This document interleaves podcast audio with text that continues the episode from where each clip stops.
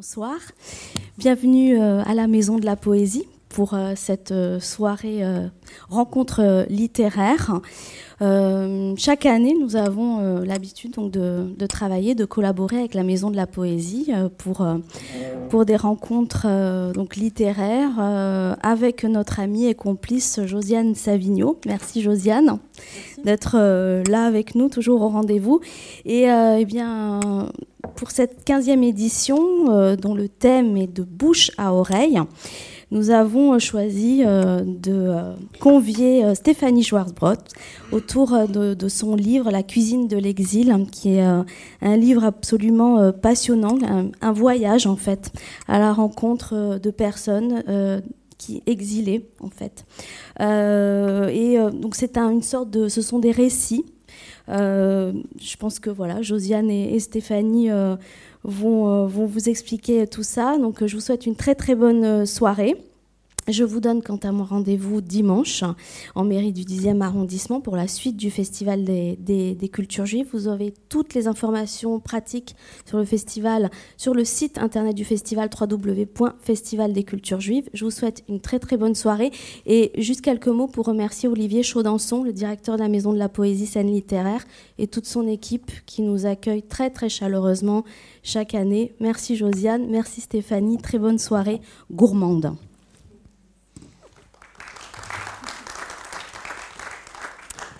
Bon, alors d'abord, moi j'ai une déclaration à faire. C'est que vous ne pouvez pas ne pas avoir ce livre.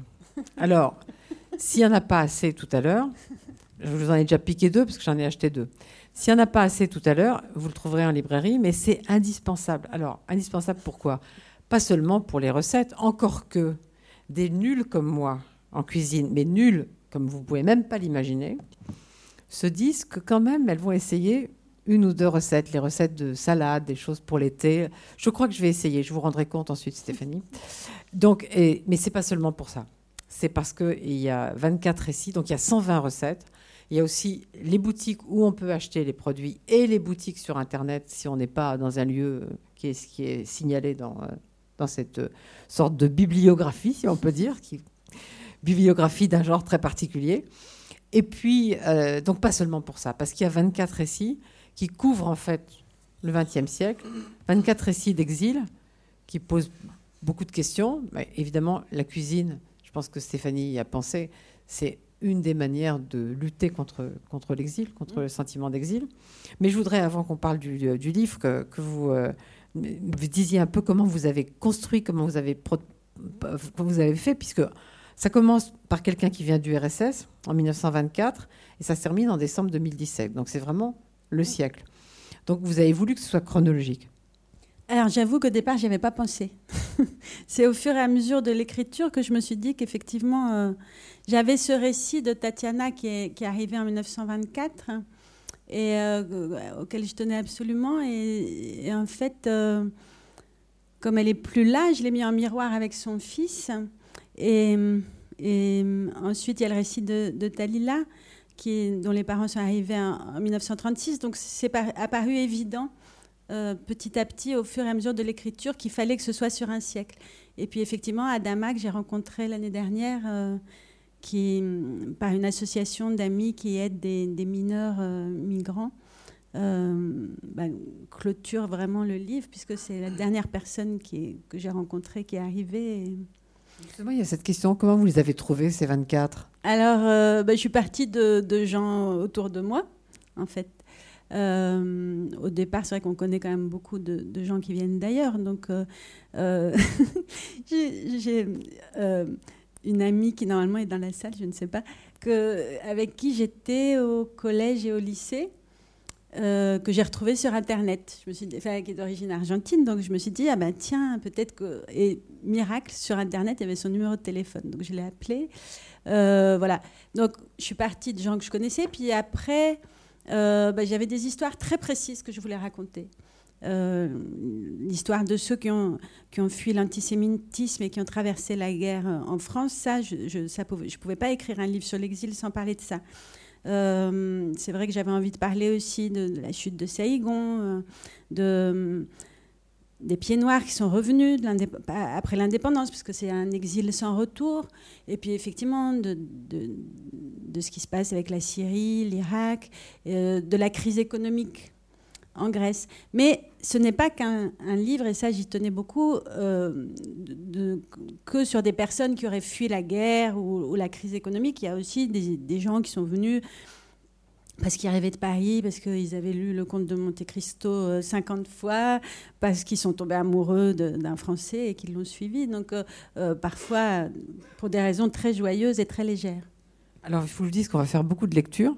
Alors, Stéphanie a choisi chaque personne, presque. Moi, j'étais un peu plus radicale, mais bon, on va, on va arriver à, bah, moduler. Mais il faudrait quand même que je vous dise que euh, c'est pas le premier livre que Stéphanie consacre à quelque chose qui a à voir avec la nourriture, puisqu'il y a eu un livre que je n'ai pas lu, mais que je vais essayer de trouver et qui s'appelait, c'était quoi? Saveur sacrée. Saveur, saveur sucrée ou sacrée? Sacrée. Saveur sacrée. Il, est en vente. Euh. Ah bon, je vais l'acheter aussi alors. recette, recette rituelle des fêtes religieuses chez Actes Sud en 2007. Et puis, alors il y a aussi jusqu'au 23 juin un spectacle qu'on peut aller voir qui s'appelle donc Sacré, Sulé, Sucré, Salé. Oh, J'y arriverai pas. Sacré, Sucré, Salé. C'est comme les chaussettes de l'archiduchesse. C'est terrible ce truc. Et, euh, et donc, c'est au théâtre de la Reine Blanche. Ouais. C'est à quelle heure À 20h45, j'y cours. C'est pour ça que vous y courez ensuite. Donc, euh, vous pouvez courir avec Stéphanie. c'est pas, pas interdit. Hein. C'est pas interdit. Et puis, euh, donc, allez, on va parler quand même tout de suite. Et pendant le spectacle, je, fais une chorba. Là, ah je, viens de la Reine Blanche parce que j'ai préparé ma chorba avant de venir. Et, tout le monde en mange? Oui, tout le monde en mange. Je, sers euh, la chorba aux spectateurs après le salut. Ça, c'est pas mal. Hein. Mm. C'est pas mal. ça fait assez envie. Et c'est tous les jours, sauf quel jour Non, c'est mercredi, vendredi, dimanche. Jusqu'au 23 Jusqu'au 23. Il faut se dépêcher. Oui, il en reste pas prolonger un peu? Non, malheureusement, non. Il faut que je trouve une autre salle. C'est terrible, ça. bon. Et alors, donc, euh, moi, j'aurais pu, j'aurais, j'allais j'aurais commencé sur Talila parce qu'évidemment, pas parce qu'elle est là, parce que je savais pas qu'elle serait là, mais puis qu'elle va pas chanter, ça c'est dommage, mais parce que je l'admire beaucoup. Mais je crois quand même que vous voulez un petit peu du russe avant. Alors, on va faire le russe. Ah non, ah, ah, ah si, si, je les enlevé. Euh. Ah bah non, on l'avait pas enlevé. Moi, j'ai enlevé personne. Alors. Euh, parfois aujourd'hui, il m'arrive de me retrouver dans un enterrement, un mariage, un baptême orthodoxe, avec ma famille et beaucoup de mes amis d'enfance. Et alors je me sens comme à l'adolescence, entre deux chaises, comme si j'étais un traître, un peu étranger. Cela ne m'a jamais quitté, un peu comme si j'étais exilé de l'exil. Et en même temps, cela ne me déplaît pas totalement d'être entre deux chaises partout. Peut-être est-ce une façon de rester fidèle à ceux qui sont partis que d'être toujours entre les lignes, intérieurement en voyage, comme si je ne me sentais pas autorisée à poser enfin mes valises. S'intégrer, quelque part c'est un peu faire semblant, taire quelque chose de sa spécificité, comme un enfant qui entre en maternelle et qui doit apprendre à s'intégrer et à taire une partie de, soi-même. Tout le monde est en exil de lui-même de ce point de vue-là. Quand tu es né en France, de parents qui viennent d'ailleurs, tu passes ta vie à chercher une pierre de rosette qui ferait que tes sentiments, tes pensées, tout ce qui n'est pas vraiment dissible, tes gestes, tes comportements, seraient traduisibles pour les autres. Et il me semble qu'il y a quelque chose dans la cuisine qui est de l'ordre de cette pierre de rosette. Chacun aime faire goûter ses spécialités, d'où qu'il soit. Et dans le geste de vouloir partager ses spécialités, il y a quelque chose d'extrêmement commun. Je te donne à manger quelque chose qui vient de moi, de mon enfance, de mes origines. Si je fais de la cuisine russe, ce sont tous mes ancêtres qui font à manger avec moi. Alors, donc on va passer à Talila, mais euh, il va évidemment être beaucoup question de transmission. Euh, ou de non-transmission, aussi des gens qui l'acceptent, la transmission, des gens qui la refusent. Mm, mm. Et euh, alors, Talila, ce qui m'a frappé, c'est que, bien sûr, euh, ses parents venaient d'un monde qui n'existe plus, et, mais elle, elle est revenue vers la culture yiddish à travers le chant, à travers, mm. à travers son, son, travail sur le chant. Et puis surtout, elle dit que, que en fait, sa mère cuisinait beaucoup, mais pas cachère, et qu'au fond, elle lui a peu transmis. Et qu'est-ce que vous vouliez lire de Talila le rapport à la cuisine et à l'exil est évident. C'est ce qu'il y a de plus palpable. Par la cuisine, on est à nouveau en plein dedans, même si les harengs n'ont plus le même goût. C'était leur, nourriture, leur caviar. Aujourd'hui, quand j'achète du hareng, je mets de l'huile, des oignons, je renouvelle le geste, même s'il n'y a plus de tonneaux dans la rue des Rosiers ni dans aucun magasin. Je n'ai jamais appelé ma mère pour lui demander une recette. Je crois qu'elle était un peu pesante pour moi. Et moins je racontais, moins je demandais, mieux c'était. À l'époque, c'est ce que je pensais. Aujourd'hui, je regrette. J'aurais dû demander, mais non. Je me disais qu'il y avait des choses qu'elle n'aurait pas comprises, comme simplement demander la recette du coup farci. Tout comme elle n'a pas compris que j'aille en Pologne. Ah, pourquoi? Ils haïssaient, ils haïssaient la Pologne. Le fait que je me replonge dans leur langue, elle ne le comprenait pas. Au fond, mes parents regardaient plus devant eux que moi. Eux étaient naturellement juifs de Pologne. Pour nous, c'est toujours un peu une reconstruction. Ils nous ont transmis à leur manière leur histoire, mais à notre manière de nous revendiquer juifs, on reconstruit sûrement quelque chose. On a été à l'école française. Le français est totalement notre langue. La culture française est notre culture. Donc, on reconstruit forcément quelque chose à partir de l'exil et de l'histoire de nos parents. Quand on vient d'un monde qui n'existe plus, on est amputé.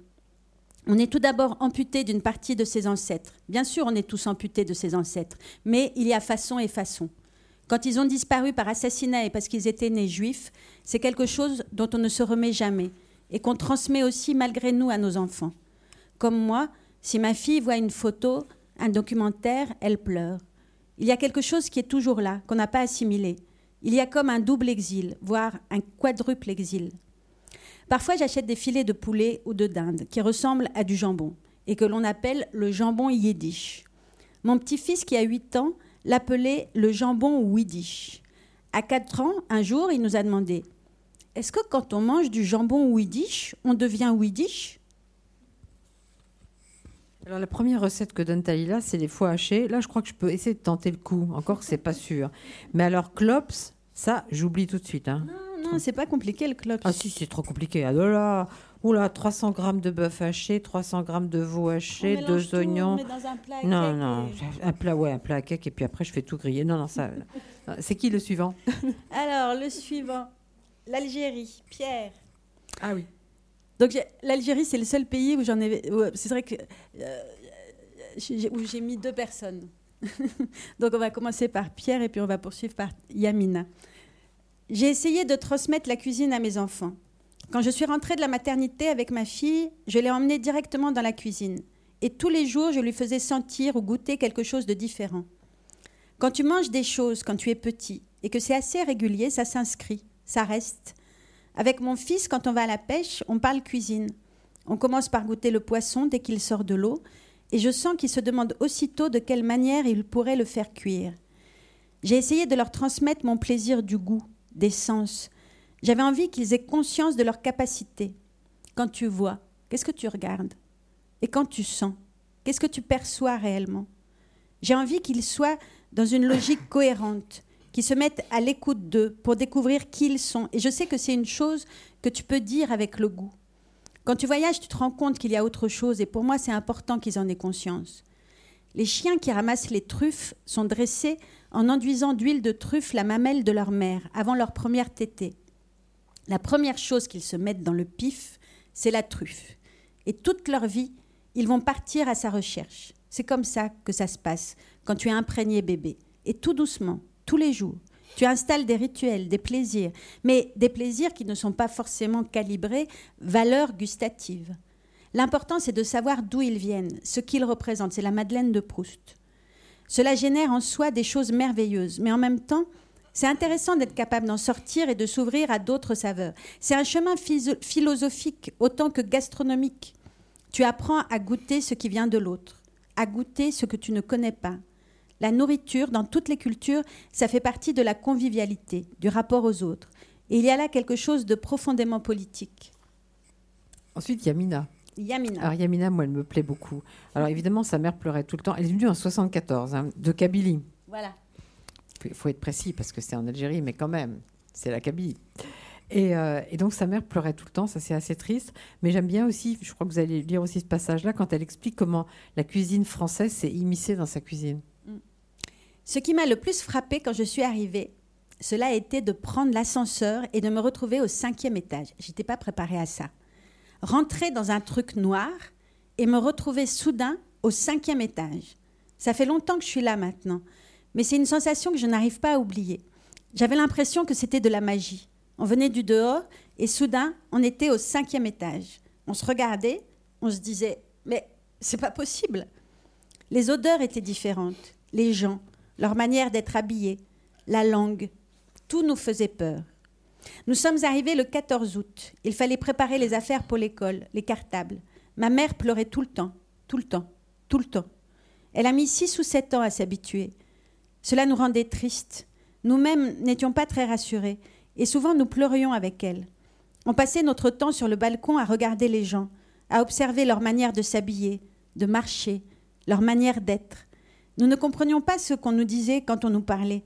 Notre mère était triste, et nous, les enfants, nous étions perdus. Ensuite, nous sommes allés à l'école. Ma mère restait à la maison. Mon père travaillait très tôt pour pouvoir être avec nous l'après-midi. Il s'occupait beaucoup de nous.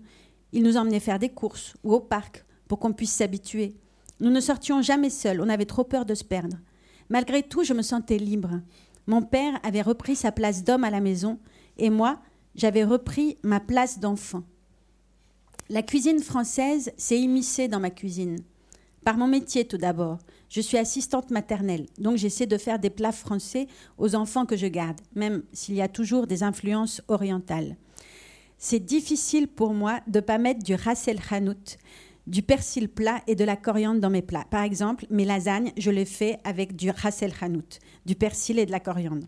Parfois, je fais des tourtes, comme la coca, avec de l'agneau, ou bien du poulet et des épinards. Vous les avez goûté, les lasagnes avec le ras el hanout? Moi, j'aimerais bien. J'aime bien le Ras el Hanout.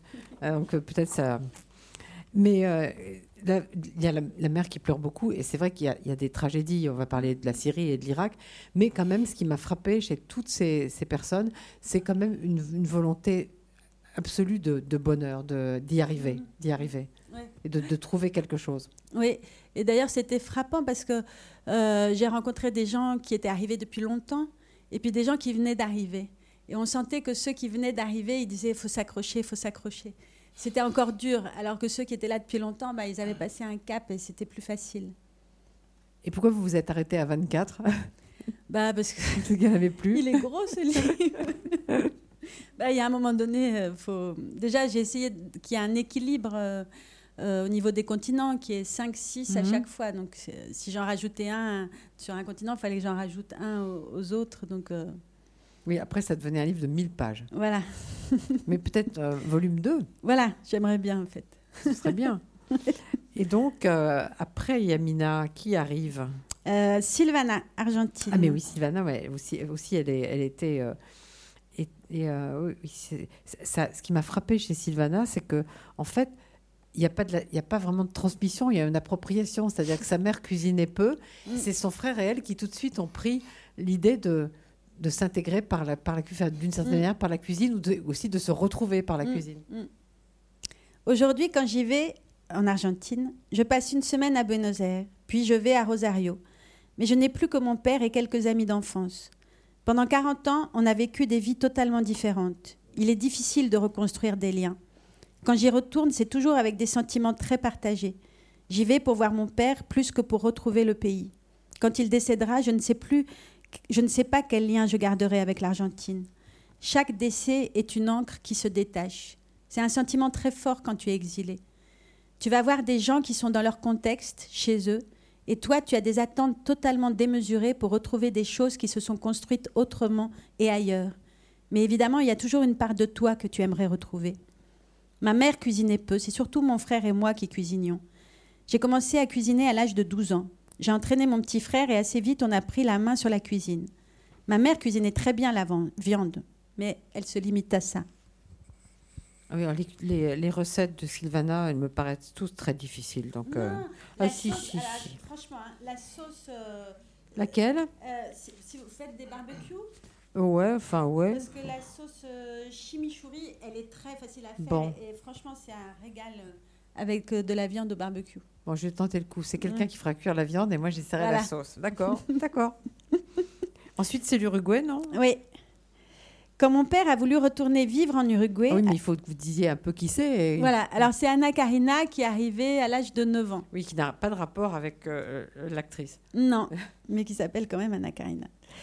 Euh, quand mon père a voulu retourner vivre en Uruguay, à la fin de la dictature, nous, les enfants, nous avons tous refusé. Nous étions devenus des petits Français. Quand on a fini par y retourner après une absence de sept ans, c'est quelque chose qu'on nous a beaucoup renvoyé. Le pays sortait de la dictature, il était à genoux. Les gens venaient de vivre quelque chose de très dur que nous n'avions pas partagé, et ils nous l'ont bien fait sentir. Tu n'étais pas là. Nous étions partis. Ils étaient encore dans les années 70. Le pays s'était fait laminer. Il s'était refermé sur lui-même. Les dégâts causés par la dictature étaient terribles. Et nous, cela se voyait tout de suite. On n'était plus des Uruguayens, on était des Français. C'était très dur à vivre. Malgré le fait que j'y ai si peu vécu, je suis chez moi en Uruguay à un endroit irrationnel, puisque je possède moins de codes que je n'en possède ici, mais j'y suis pourtant chez moi comme je ne le serai jamais ici. En France, je n'ai pas ce rapport viscéral à la terre ou au paysage. La lumière qu'il y a en Uruguay me manque, l'espace aussi. Mais là-bas, il y a une chose qui me manque terriblement. Ce sont mes amis d'ici. J'ai eu besoin de retourner en Uruguay pour pouvoir me dire que jamais je n'y retournerai totalement. Mes parents sont rentrés, cela avait un sens. Mais moi, cela aurait été juste partir, pas rentrer. En fait, à 40 ans, elle est partie en Uruguay avec l'idée de s'y installer.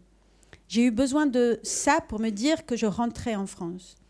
L'endroit où il y a tout n'existe pas. Même mes enfants ont du mal à dire quel est leur pays. Et ce n'est pas grave, et c'est tant mieux. Cet endroit dont je pourrais dire c'est ma terre n'existe pas.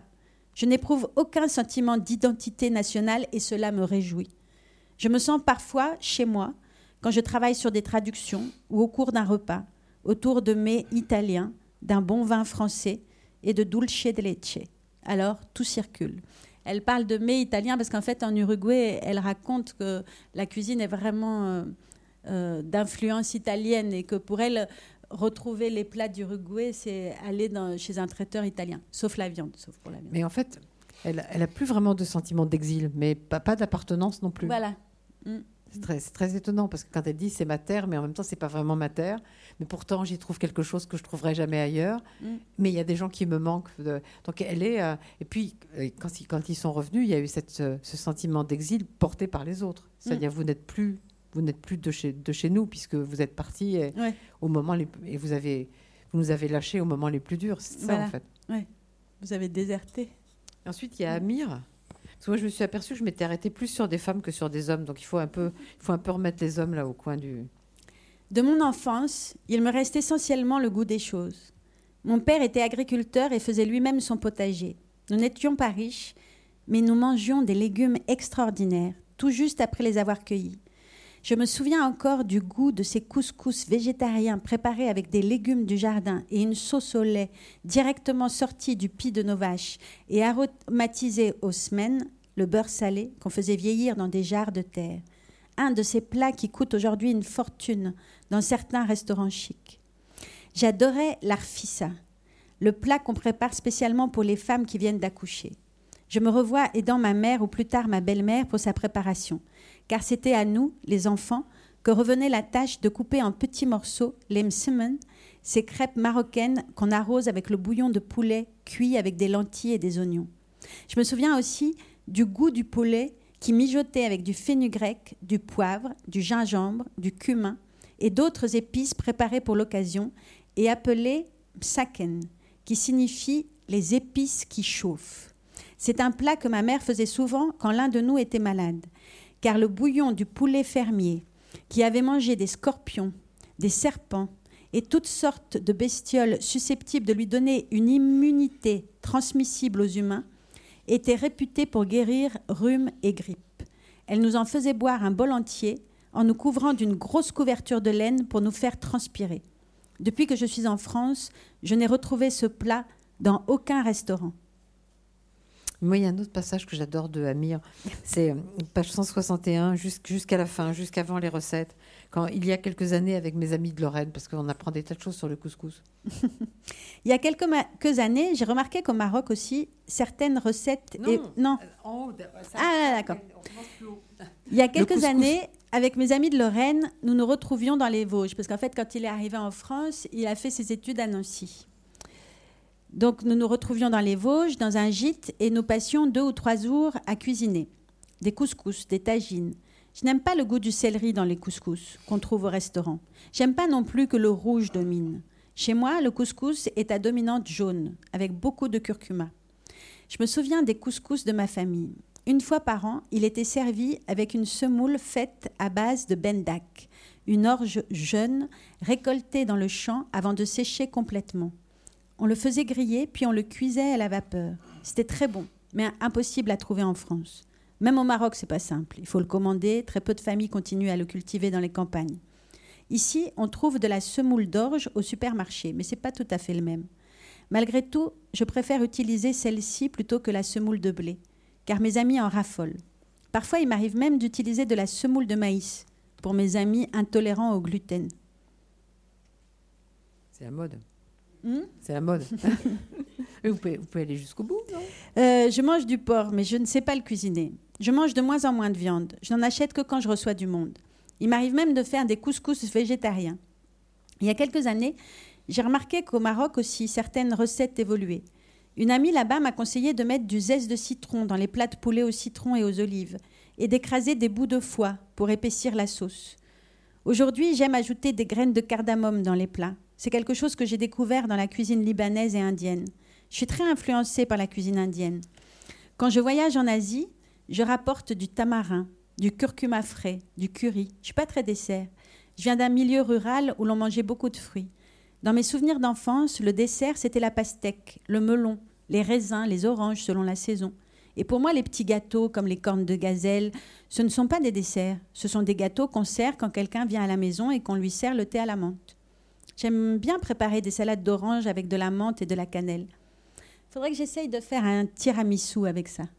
Mais alors, le couscous de- d'Amir, j'aimerais bien le manger. Ouais. Pas, pas le faire parce que ça me paraît. C'est une recette interminable. En revanche, les fèves au cumin et à la coriandre, ça doit pouvoir se tenter. oui, c'est ouais. facile. Je vais essayer, Mm, je vous dirai.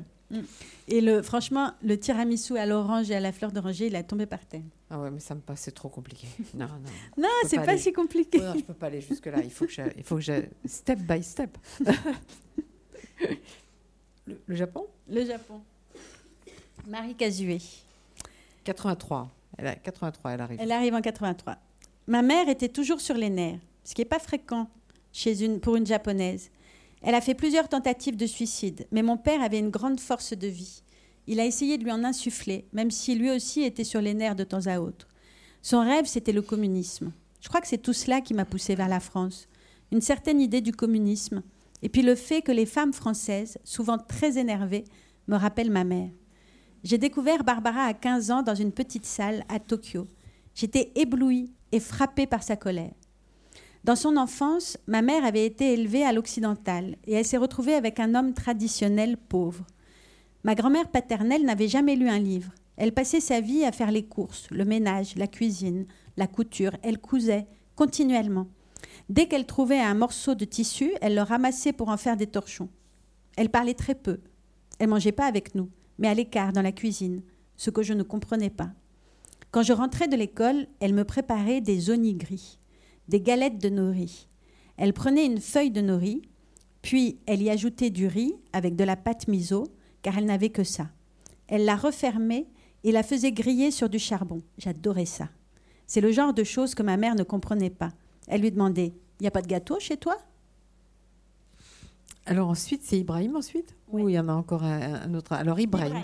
Alors Ibrahim, c'est terrible parce que c'est quelqu'un qui m'a... C'est un personnage que je connais absolument pas, mais qui m'a absolument bouleversée. Je dois avouer, j'aurais presque envie qu'on lise tout tellement c'est tellement c'est euh, intéressant.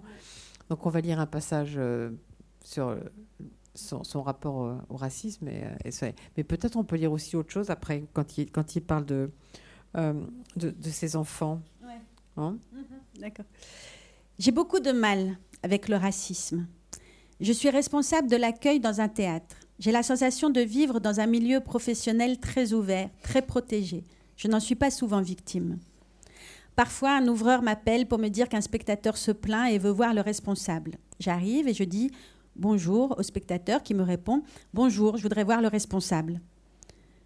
Euh, je réponds bonjour, je vous écoute. Et il me redit je voudrais voir le responsable. Je finis par me présenter. Bonjour, je m'appelle Ibrahim, je suis le responsable de l'accueil. Si vous voulez un référent, c'est moi. Au-dessus, il y a le directeur du théâtre. Si vous voulez, je peux vous l'appeler. Si toutefois il est là. Maintenant, si votre problème concerne votre place en salle, je suis votre interlocuteur en personne au-dessus euh, et personne au-dessus ne peut faire mieux que moi. Et là, le problème se règle car la personne dit soudain qu'il n'y en a plus. Le peu de fois où cela m'est arrivé, c'était très violent. Mais je me rends bien compte que dans un théâtre, il y a peu de racisme et que je suis très préservée. Dans la ville, ça m'est arrivé deux ou trois fois, mais bizarrement, c'était avec la police. C'est encore plus violent. Pour moi, la police est garante de la République. Elle représente quelque chose. Un abruti dans la rue qui est raciste, je pourrais laisser passer.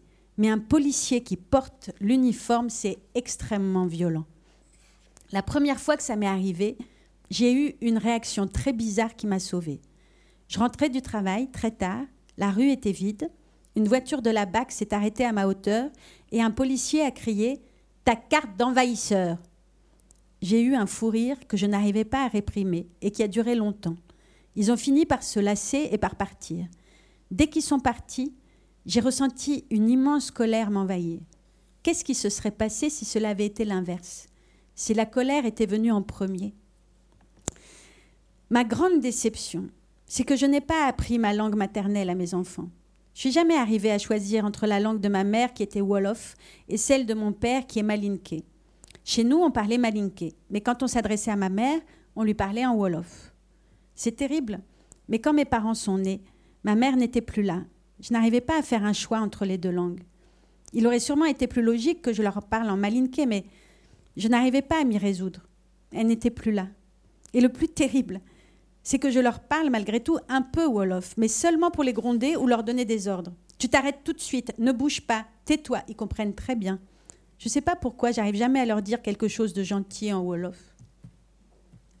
J'aimerais bien aussi bah, la, fin, parce que c'est assez terrible. D'ailleurs, il dit c'est terrible à dire et ça m'affecte, parce qu'en fait, c'est le seul, c'est le seul de, tous ces, c'est la seule de toutes ces personnes qui a, euh, comment dire, à cause de sa famille, un, mauvais rapport à son pays, à son mm. pays d'origine. Et je trouve ça, ça doit être une blessure terrible. Alors juste une petite anecdote. En fait, euh, à, chaque euh, personne, j'ai fait relire euh, les textes que j'avais écrits parce que je voulais être sûre d'avoir bien tout compris, de ne pas m'être trompée dans la retranscription de ce qu'il me disait. Et, donc, il, il, avait fait, il avait laissé traîner les feuilles que je lui avais données dans sa voiture. Et sa fille est tombée dessus et elle les a lus. Donc sa fille doit avoir 10-11 euh, ans. Et, elle a découvert plein de choses en fait sur sa famille, et notamment le passage que je vais lire qu'elle connaissait pas, et où elle lui disait mais c'est terrible. Euh. Ça commence comme ça d'ailleurs, c'est terrible à dire. C'est terrible à dire, et ça m'affecte. Mais ma famille au Sénégal a presque réussi à me dégoûter du pays. Ils m'ont mis trop de pression. Ce geste que j'ai eu chez mon oncle a entraîné des demandes sans fin. En fait, ce qui s'est passé, c'est que quand ses parents sont partis, ils l'ont laissé chez un oncle, chez qui il est resté deux ans. Ensuite, il est retourné trois fois adulte au Sénégal. Et une fois, il, s'est rendu compte que euh, son oncle vivait dans une maison où les matelas étaient par terre, où ils étaient obligés d'aller regarder le foot euh, sur la télé des voisins. Donc, il a été acheter des lits et une télé, un grand écran plein. Euh, donc, ce geste que j'ai eu chez mon oncle a entraîné des demandes sans fin. Une année, mon cousin m'a appelé en m'injuriant parce que la télévision que je leur avais achetée ne marchait plus. Je l'ai très mal vécu. Mon autre cousin qui part sur un canot alors que j'avais payé son mariage et tout ce qu'il fallait pour qu'il puisse bien s'installer, qui plante sa femme et qui abandonne tout pour venir en France. On m'appelait au milieu de la nuit en m'inventant des maladies, un tel malade, un tel mourant. J'avais envoyé un conteneur plein. Il était arrivé à la douane et mon demi-frère me dit qu'il ne l'a pas réceptionné alors que c'était un colis suivi et que je savais qu'il en avait signé la réception. J'ai tenté pas mal de projets là-bas pour aider la famille. Au lieu d'apporter le poisson, je voulais les aider à pêcher. Je voulais même carrément amener la rivière. Mais même ça, ça n'a pas marché. C'est usant. D'où ce détachement. Avant, j'avais une meilleure situation financière car j'avais deux entreprises de sécurité et d'événementiel en plus de mon travail au théâtre. Mais quand mon mariage a commencé à battre de l'aide, j'ai vendu mes parts, lâché les entreprises et j'ai gardé le théâtre, qui n'était pas forcément l'endroit où je gagnais le mieux ma vie mais l'endroit où je me sentais le mieux. Je me suis rendu compte que dans tous les grands théâtres, j'étais le seul responsable de l'accueil et un des seuls cadres à être noir. Il y a vraiment un problème d'équilibre. Je suis arrivée dans ce théâtre par accident. Mes parents jamais, ne m'y auraient jamais emmené parce qu'ils ne savaient pas ce que c'était. En fait, c'était quoi l'accident? Vous le savez? Enfin, comment Non, il est par accident, c'est-à-dire. par hasard, comment ça s'est fait? Il cherchait du Euh, boulot et c'est tout Non, dans mon souvenir, euh, alors c'était l'époque où Stan, euh, alors bon, c'est au TGP, c'est Ibrahim qui est du- responsable de l'accueil au, au Théâtre Gérard Philippe euh, à Saint-Denis. C'était l'époque où Stanislas Nordet était directeur, la, la Coupe du Monde, donc euh, 1998, et il, a- il avait cherché quelqu'un. euh, je, je- je pense qu'il était animateur dans une MJC. Il, est- il, est- il avait cherché quelqu'un, et puis c'est comme ça qu'il avait appris qu'il y avait une place qui se libérait au, au théâtre, parce qu'il il avait fait beaucoup, beaucoup d'événements autour de la Coupe du Monde euh, 98 qui se passait entre autres à Saint-Denis. Et vous, vous l'avez connu là, au TGP Oui, parce que j'ai beaucoup joué au TGP, donc euh, euh, c'est quelqu'un que je croise euh, bah, depuis euh, 98 en fait. Donc, euh. Alors ensuite, euh, Kurdistan. Donc c'est Nazli. On va sauter la Chine, mais on y reviendra si on a le temps. C'est vrai que l'heure tourne. Mais... Moi, je tiens beaucoup à la Syrie et à l'Irak et au Rwanda, c'est-à-dire trois endroits assez tragiques, mais justement. Alors le- là, on est, on est où là? Alors là, on est euh, au Kurdistan, Au en ouais. Turquie en fait. Mais le parti kurde et Nazli euh, est parti pour des raisons économiques, mais aussi politiques, puisque les Kurdes à ce moment-là étaient euh, un peu bousculés. On est arrivé au mois de mai, à l'époque où le soleil se couche tard. Chez nous, il ne se couche jamais après 18h, 18h30. J'avais la sensation qu'en France, il n'y avait jamais de nuit, car on se couchait avant le coucher du soleil et on se réveillait vers 5 heures du matin après qu'il s'était levé. On ne comprenait pas où était la nuit. J'ai appelé au pays et j'ai raconté qu'en France, la nuit n'existait pas. Et cela a commencé à s'ébruiter dans le village, que la nuit n'existait pas en France. Mon mari habitait dans une chambre de bonne, dans le premier arrondissement. Nous y avons vécu à cinq avec son frère et les enfants. Les toilettes étaient au rez-de-chaussée, c'était minuscule. Plus tard, on est parti vivre en banlieue. Tout était différent. Je m'attendais bien à vivre dans un pays où la technologie et la modernité seraient importants, mais là, tout était différent de ce que je connaissais.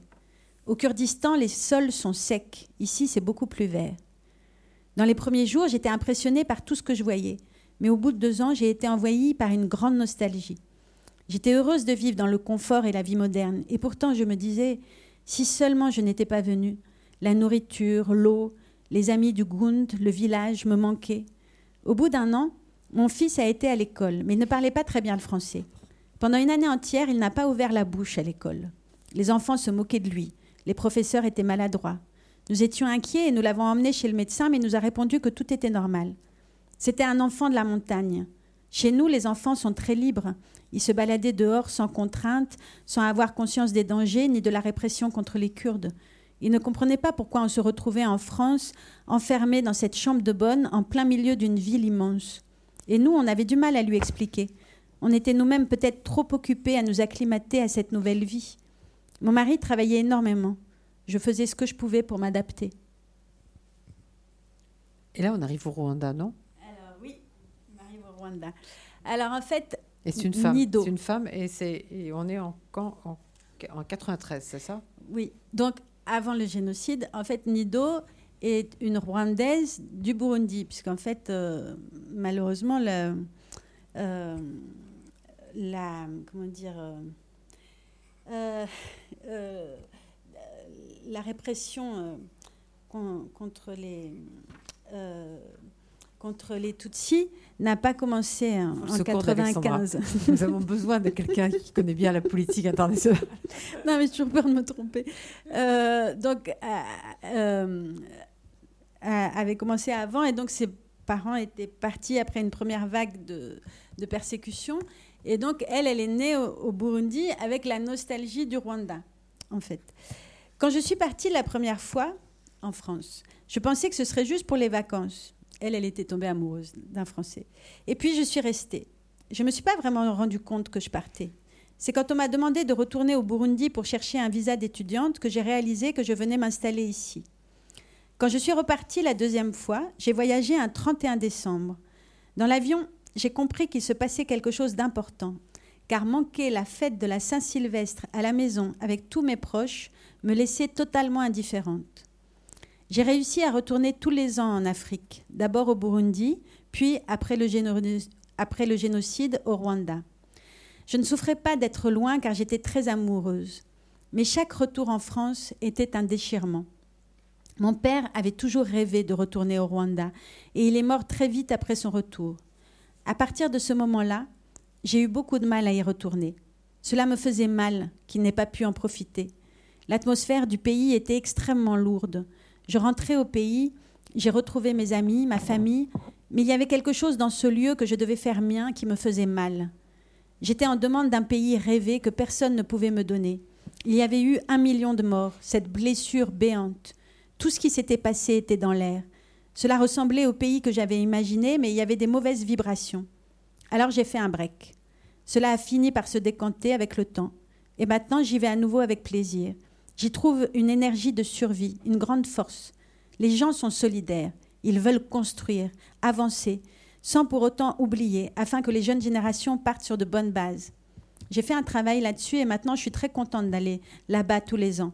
Quand je rentre en France, je reviens en traînant des pieds. Après, je ne sais pas ce que c'est parce que vous avez peut-être l'impression qu'on vous a parlé de tous, mais c'est pas vrai. C'est pas vrai du tout. Alors après, c'est Maria qui vient de Slovaquie et qui est arrivée en France en 94. Quand j'avais 10 ans, mon frère a reçu pour Noël Le Comte de Monte Cristo d'Alexandre Dumas. J'ai dû le lire une cinquantaine de fois. Je connais des passages comme si je les avais vécus intimement. Dans mon envie d'aller en France, oui, il y avait le comte de Monte Cristo. Mais à l'époque, on était derrière le rideau de fer. Jamais je ne pensais pouvoir visiter Paris, encore moins y vivre. C'était un rêve inaccessible comme rêver d'aller sur la Lune. C'était tellement impossible que ce n'était pas une souffrance que ce ne soit pas possible. Je ne m'en préoccupais pas du tout. Quand le mur est tombé, j'avais 22 ans. Je finissais une école d'ingénieur. Le temps de comprendre que c'était désormais possible, cela a pris encore plusieurs années. Je crois qu'après, on change de siècle. On arrive en 2004, mhm. c'est le, Sri le, Sri Lanka. Et ça m'a beaucoup intéressé. Euh, elle s'appelle Yalini. Et ça m'a beaucoup intéressé parce que là, euh, il ne s'agit pas de, seulement de transmission, euh, de volonté de transmission par la cuisine, par, mhm. mais elle, elle, est très radicale. Elle veut transmettre une tradition assez rigide. Oui, et, en même temps, c'est une femme très très douce. Et, effectivement, quand elle a montré cette rigidité, c'était assez étonnant. Les Tamouls sont très traditionnalistes. Il est difficile de dévier du chemin, même si maintenant, il y a de, de plus en plus de femmes qui travaillent et qui s'ouvrent au monde. Ce sont des gens très timides, très calmes, qui ont du mal à s'affirmer. Je n'ai pas envie que ma fille soit comme ça. J'ai envie qu'elle vive sa vie. Elle prend des cours de tamoul. Je lui apprends la culture, la cuisine. Mais j'ai envie qu'elle s'émancipe. Malgré tout, je sais que cela me ferait peur que mes enfants se marient avec des Français, car je n'ai pas les codes. S'ils veulent vraiment se marier avec des Français, je serai d'accord. Mais je leur dirai qu'ils ne peuvent pas divorcer, qu'ils devront rester ensemble toute leur vie. Dans ma culture, un couple ne se sépare pas. Pour moi, c'est impensable. C'est cela le plus important. Si avec mon mari cela n'allait pas, on s'expliquerait, mais on ne pourrait pas se quitter. Je sais que le monde a changé, même au Sri Lanka, mais cela reste une chose essentielle pour moi. Je sais que vous, vous êtes une grande cuisinière, mais alors ces recettes à elle, ça me paraît mais insurmontable. Ah non Bah ouais. Mais vous savez faire la cuisine. J'ai compris ça, que vous saviez faire la cuisine. En plus, vous en faites sur scène, alors c'est. Euh, Non, non. Euh, par exemple, le dessert quesari, gâteau de semoule au safran, c'est hyper facile à faire. Ça se fait en cinq minutes en plus. Alors moi, je suis pas comme euh, l'autre euh, dont on va parler tout à l'heure, qui aime la pâtisserie. J'aime pas trop la ah, pâtisserie. Alors, après, on arrive en 2011, Iran, Saïd. Quand je me suis installée dans ma chambre de, de du Crous, je me suis retrouvée seule pour la première fois depuis mon arrivée, nulle part, dans une chambre vide. Je suis rentrée dans cette nouvelle chambre, je me suis assise sur le lit, et là, j'ai ressenti un sentiment très bizarre. J'avais la sensation de ne pas avoir les pieds sur terre. J'arrivais pas très bien à respirer. J'avais envie de m'accrocher à quelque chose que je connaissais. J'ai relu mes derniers messages d'Iran. À l'époque, on ne pouvait pas facilement utiliser Skype ou s'appeler comme on peut le faire aujourd'hui. J'ai commencé à lire mes messages, mais j'arrivais de moins en moins à respirer. Je me sentais de plus en plus mal. J'avais envie de vomir. J'ai décidé d'arrêter et d'aller voir le voisin allemand que j'avais croisé la veille en emportant ma valise. J'ai frappé, frappé, mais il n'était pas là.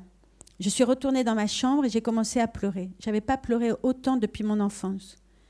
J'ai mis beaucoup de temps avant de me sentir bien. Quatre ans en fait, avant de me sentir réellement bien. Ce sentiment que j'ai ressenti ce jour-là a duré quatre mois, peut-être six. On a l'impression d'être sans arrêt nulle part, de ne pas avoir les pieds sur terre, de vivre comme en suspens. J'avais envie de retourner en Iran. J'appelais une amie qui me disait de m'accrocher, que les débuts sont toujours difficiles, qu'il fallait pas que je rentre sur un coup de tête, que j'allais rencontrer des gens, découvrir plein de choses. Je ne disais rien à ma, famille. Je leur cachais que j'étais si mal. Et cela me pesait encore plus. Ce qui est étrange, c'est que ces derniers mois ont été très durs, ces premiers mois. Et en même temps, cette année où j'ai vécu seule à Caen, paradoxalement, a peut-être été la plus belle année de ma vie. Faut que je boive. je pense que vous avez constaté que c'était un bonheur d'entendre Stéphanie lire et qu'elle pourrait lire tout le livre et moi je resterai toute la soirée. Alors ensuite. Siri, Lina. Siri, alors pour moi c'est un, un, des, un des chapitres assez terribles parce que c'est un exil vraiment terrible, vraiment affreux. Et là j'ai eu le sentiment euh, que c'était vraiment le salut par la cuisine, qu'il y a une espèce de, de, de rédemption, de réconfort par la cuisine.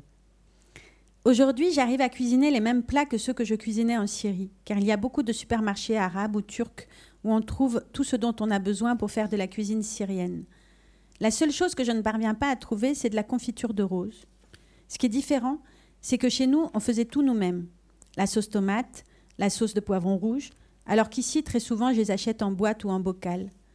Quand nous faisions des lambi hajin, en fait, c'est les, pizzas, enfin les sortes de, de pizzas à la viande.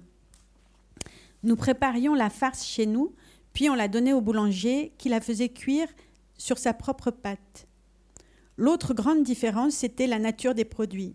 En Syrie, la plupart des fruits et légumes sont bio. Il n'y a pas d'agriculture intensive. Ici, si on veut manger des légumes bio, on est obligé de se fournir dans des magasins spéciaux, et c'est beaucoup plus cher. Nous avions une maison à la campagne où nous faisions cultiver la terre et nous mangions les légumes de notre jardin, les fruits de notre verger. Les fruits et les légumes sont très beaux ici, mais ils sont moins bons.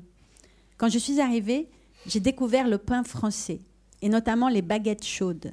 J'ai pris du poids car j'adorais ça. Quand je passais devant une boulangerie qui sentait le pain chaud, je ne pouvais jamais m'empêcher d'en acheter. J'ai aussi découvert les fromages. Souvent avec ma sœur le samedi soir, on se fait un cheese and wine comme les Français, vin et fromage. Il y a beaucoup moins de fromage en Syrie, mais il nous arrivait très souvent au déjeuner ou au dîner d'en manger avec des crudités, des tomates et des olives vertes. Étrangement, nous avons perpétué la langue et la culture arménienne. En fait, c'est une Syrienne d'origine arménienne. Mais nous ne cuisinions pas vraiment de spécialité arménienne. Nous faisions essentiellement des plats syriens. En Syrie, je cuisinais tout le temps, car j'étais femme au foyer. Aujourd'hui, je continue. Je cuisine beaucoup pour mes enfants ou pour ma famille quand je les reçois. Quand je travaillerai, je ne sais pas comment je ferai. Parce que c'était donc 2014, donc euh, déjà la guerre était, son déjà la guerre était mort, là. Euh, pendant la guerre. Son mari est mort pendant la guerre. Elle est passée par Beyrouth, mm, mm. où il y a beaucoup de réfugiés syriens. Et, arméniens, il y a une grande communauté arménienne. Et finalement, et finalement Paris. Et malgré tout, il y, a, il y a cette idée que grâce à la cuisine, quelque chose reste. Mm, bah oui, c'est toujours comme ça. En fait, c'est vraiment pour ça que j'ai eu envie d'écrire ce livre. C'est pour ça qu'il faut le lire. J'insiste. après Alors après, je crois que c'est... C'est Georges? Non, non, un petit passage par la Lituanie. Eh oui. Avec Chris.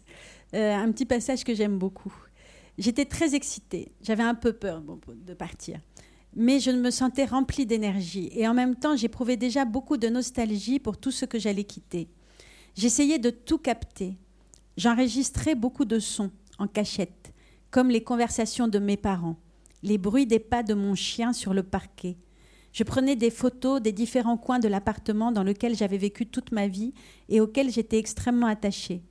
J'essayais de me préparer, d'imaginer la façon dont je vivrais, comment je pourrais trouver un travail. Mes parents ne pouvaient pas m'aider car mon père était au chômage. Le niveau de vie était extrêmement bas à l'époque. Six mois de salaire correspondait à peine à un mois de vie à Londres. Il a commencé en, à partir à Londres au départ. Il fallait absolument que je sois autonome. À ce moment-là, j'ai eu la chance de recevoir 2000 euros d'héritage de ma grand-mère. Il était vraiment important pour moi de bien utiliser cet argent, car nous étions très proches. Il provenait de la vente d'un jardin ouvrier dans lequel j'avais passé beaucoup de temps avec elle, et qui lui avait été donné par l'entreprise pour laquelle elle travaillait, ce qui était très courant à l'époque. C'était doux de penser que c'était elle qui m'aidait à partir. Alors ensuite, on arrive à Georges. Georges, c'est quelqu'un qui me touche beaucoup aussi. Il est arrivé en 2015. C'est un chrétien d'Irak, donc il vient à la fois d'un pays blessé, d'une communauté blessée. Et il y a quelque chose qui me touche beaucoup, c'est quand il, justement, par rapport à cette question de la transmission, il n'y arrive pas parce que les enfants ne retrouvent pas le goût de, la nourriture. Et les enfants sont désarçonnés. Mais c'est vrai que c'est beaucoup euh, revenu dans, les conversations, surtout avec ceux qui viennent du Sud. Euh, à quel point les, fruits, les légumes euh, n'ont pas le même goût ici. Et puis, c'est vrai que des gens comme Georges, enfin, des gens qui partent dans des situations très précaires ne sont pas très riches et là, pour le coup, euh, sont obligés d'acheter des, des, produits dans des magasins discount. Dans nos valises, il y avait seulement nos vêtements, surtout des vêtements d'enfants, aucune nourriture, aucun souvenir, mais tous mes contrats et toutes mes fiches de paix pour pouvoir retrouver du travail. Quand ma femme préparait à manger, les enfants ne trouvaient pas cela très bon, car ils ne retrouvaient pas le goût de la cuisine telle qu'elle était dans notre pays. Nous n'avons pas trouvé d'épicerie irakienne. Aujourd'hui, on s'est rendu compte que l'on trouve à peu près les mêmes produits dans les épiceries turques. Mais à l'époque, on ne le savait pas. On n'avait pas beaucoup d'argent et on faisait toutes nos courses chez Lidl. Maintenant, on sait où aller, à quel marché, chez quel marchand. Aujourd'hui, ma femme cuisine comme avant et on se régale à nouveau avec nos plats, le biryani, les kobe, les dolmas. Elle fait des caries froids, assez différents de ceux qu'on mange en Inde, car la cuisine irakienne a des influences indiennes. On ne mange jamais de plat français. Une fois, à Paris, j'ai mangé tout dans un snack, un sandwich grec. Il n'y a pas de restaurant irakien, et la cuisine irakienne n'est pas très connue en France. C'est dommage. Mais grâce à ces recettes, on peut essayer. Ah oui, surtout qu'elle cuisine vraiment divinement bien, sa femme. Alors, nous sommes en Grèce. Ah oui, il faut faire un petit. Parce que là, il est déjà 19h30 et je voudrais bien que Stéphanie ait le temps de signer des livres. Il faut qu'elle parte pour le théâtre. Euh, j'espère que vous aurez quelques questions, pas, pas trop. Moi, j'en aurai, mais je vais les rengainer.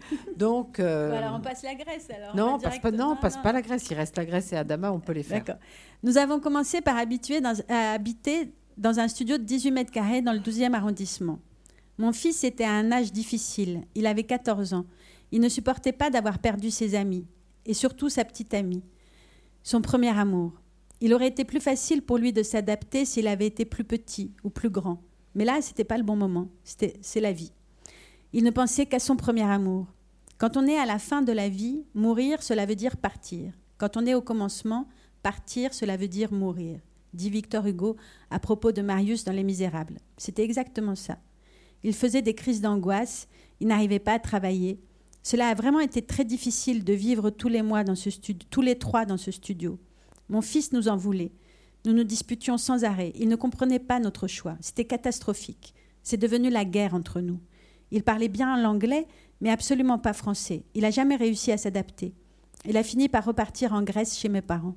Aujourd'hui, il a retrouvé son premier amour. Il est heureux. Il ne sait pas que c'est long la vie.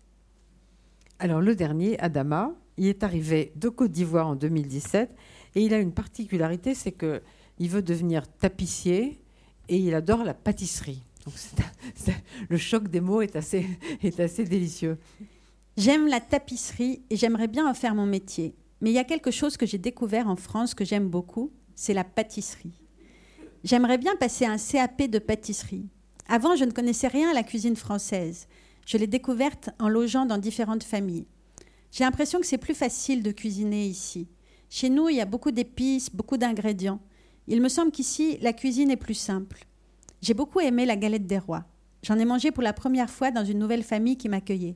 Ils ne m'ont pas dit qu'il y avait une fève dedans. Ce qui fait que quand je suis tombée dessus, je l'ai avalée. Je me demandais ce que c'était, je croyais que c'était un caillou, mais j'ai pas osé le dire. Mais il est délicieux cet Adama. Donc, Stéphanie, est-ce qu'il y a une recette que vous avez, que vous aimez particulièrement, que vous voudrez qu'on fasse tous? Une. On oh, essaie tous, même moi. Il y en a plein. Euh, bah, vous avez, il y a une recette de salade euh, sri-lankaise, justement, avec des carottes et des concombres marinés dans du citron vert et euh, auquel on rajoute du fruit de la passion, de la sauce soja, du gingembre, de l'ail et après des crevettes des avocats et des cacahuètes. C'est très très bon. Et c'est vrai que ça n'a pas l'air trop difficile à faire, Non, mais non, déjà il pas faut, difficile. il faut aller chercher tous ces ingrédients, c'est ça qui est terrible. terrible. Oui, mais ici à Paris, c'est facile. Bon, on va essayer. Est-ce que vous avez des questions? Ce serait bien que vous en ayez au moins quelques-unes, oui? Oui.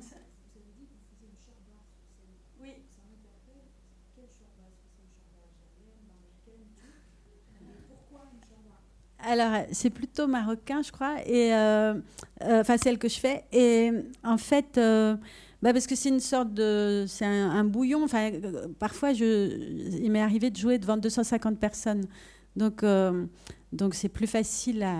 Enfin, il y, a- beaucoup d'eau, mais il y a beaucoup d'autres choses aussi. Et puis, euh, c'est assez facile à la fois de la de, la commencer juste avant que les spectateurs arrivent et, de, continuer à cuisiner, d'avoir des rendez-vous. Quand ils arrivent, je mets le céleri, à un moment donné, euh, je mets le boulgour, euh, je sale euh, entre-temps, à la fin, je mets le citron et la coriandre. Donc j'ai des rendez-vous comme ça. Et puis c'était la sherba aussi parce que je fais les trois fêtes religieuses, enfin les fêtes religieuses des trois religions monothéistes. Et c'est vrai qu'il y a moins de fêtes musulmanes que de fêtes juives, par exemple, et même de fêtes chrétiennes. Donc c'était une façon de, de rééquilibrer euh, le fait qu'il y ait moins de fêtes. Et vous faites quoi pour les fêtes chrétiennes? Euh, ben, je parle, enfin, je ne fais pas la cuisine Oui, pour. mais- mais euh, ben, je parle de la galette des rois, du sens de la galette des rois, de, de Pâques. Je parle de l'Eucharistie parce que c'est vraiment un, un- un spectacle sur la- le rapport à la nourriture. Donc le pain et le vin chez les chrétiens, c'est quand même euh, important. Euh, et Noël, Et ça vous est venu comment, la cuisine? Euh, par ma mère, qui est une grande cuisinière. Oui. Mm. Mm. Oh, Ma mère, elle cuisinait très bien, mais la pauvre, elle a fait un bide. Ouais, Ça arrive. Une autre question? Bon. Si, Si? Ah oui, allez-y.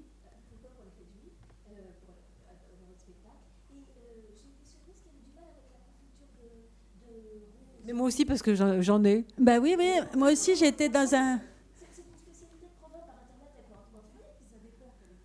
Oui, oui, je sais. Bah, Moi aussi, j'en ai trouvé, mais euh, je me suis dit, tiens, de la confiture de rose, faudrait que- Non, non, je, je l'ai interrogée l'année dernière, donc c'était. euh, Il faudrait que je lui redemande si Bon. elle, elle en a trouvé Et entre l'autre partie de la question, c'était les fêtes juives.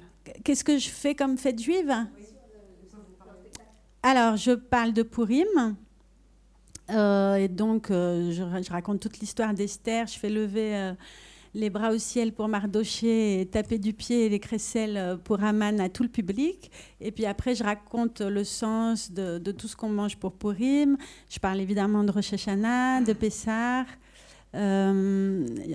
un- J'évoque Shavuot, mais sans parler de la cuisine spé- spécifiquement pour Shavuot. Juste, je mange des lettres dans le livre quand même. Et puis, euh, Kippour, oui. Purim, Pessah, Shavuot, Rosh Hashanah et Kippour. Et je crois que c'est tout. Une dernière? Oui, oui, quasi. Quasi. Non, j'avoue qu'il y a certains, certaines personnes qui m'ont donné des recettes euh, que j'ai pu euh, réécrire les yeux fermés parce que c'était très précis. Euh, mais je dirais que c'est peut-être 5, 5% de, de- de- des recettes que j'ai pu réécrire sans, en me disant c'est bon. Mais sinon, très souvent, moi je sais comment c'est. C'est-à-dire que quand je fais la cuisine, des plats que, que j'ai l'habitude de faire, je ne mesure rien. Euh, je mets, je mets l'huile comme ça. Ça, C'est quand on sait faire la cuisine que c'est on fait Et, ça. et oui, mais alors, comme Mais là, c'était vous les souvent. avez cuisinées Bah oui, oui, Quasiment toutes bah oui. Parce que le problème, c'est que les gens me disaient, euh, bah, tu mets de la farine et de l'huile. Je dis, oui, mais combien? Bah, euh, comme ça. Alors, moi, il fallait que je. Par exemple, euh, Pierre, qui, qui, est quand même un grand cuisinier, sur lesquels, sur certaines recettes, j'ai pu y aller les yeux fermés. Je me souviens que pour la coca, il m'avait dit, tu mets tant d'huile et puis tu mets de la farine jusqu'à ce que ça, ça- ça fasse une pâte.